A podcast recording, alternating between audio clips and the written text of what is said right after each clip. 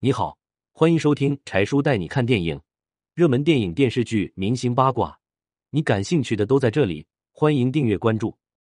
一九九三年，老汉带狗出演电影《老人与狗》，二年后，人与狗都被枪毙。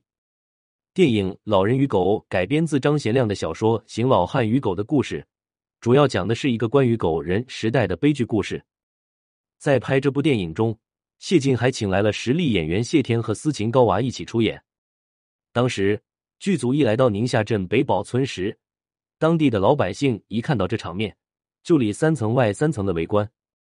一切都已经准备就绪，可是谢晋却有些为难了，还有一个重要的角色还没有找到，那就是一只听话的小黄狗，而且这只狗还是电影中的重要角色。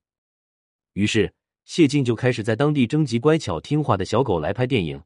也就是这个时候，程鹏带着他的狗一起来面试。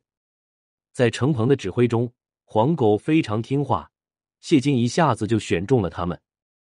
当然，作为黄狗的主人程鹏，谢金导演也一起留下来了，因为电影拍摄中还是需要程鹏训练狗，配合剧组完成一些拍摄要求。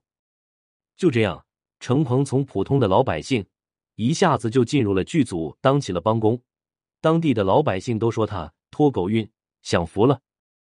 很快，电影《老人与狗》上映后，邢老汉的故事打动了很多观众，电影也一举成名，而且还拿到了柏林电影节参展资格，还被评为了当年上海永乐杯十佳影片。可没想到，二年后，这部电影却突然被全部下架，而这原因竟出在程鹏和黄狗上。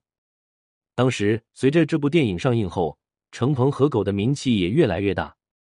很多人都慕名找到程鹏和黄狗，都说要跟他们拍照留影，而程鹏也非常有生意头脑，还借这个时机开了一个培育宠物狗的生意，而且生意做得还不错。可没想到，表面和善的程鹏竟然是个丧心病狂的恶魔，因为不开心，在短短七年之内杀害了六个人，有他的三个女朋友，向他借钱的同学。而程鹏为了隐藏自己的犯罪行为，在数次行凶后将尸体肢解。然后把这些肉扔给黄狗吃。随着程鹏被抓后，这些事情被曝光后，一时间人们难以接受，电影中那么可爱的黄狗，现实生活中居然是以人肉为生。因此，这部电影《老人与狗》也被列为禁片，从此消失在大众的视野里。程鹏也因此受到了法律的制裁，最终在一声枪响下倒下。而为了保险起见，程鹏所养的狗，包括参加电影拍摄的黄狗在内。也全部被击毙。谁也没有想到，表面上看起来老实温顺的训狗师，在背地里竟然做出如此恶毒的事情。然而，天网恢恢疏而不漏，任何触犯法律的事情都将面临法律的制裁。而只是可惜了，跟着程鹏在一起的那些狗狗们，也白费了《老人与狗》这部好电影。对于这样的事情，你怎么看？欢迎留言评论。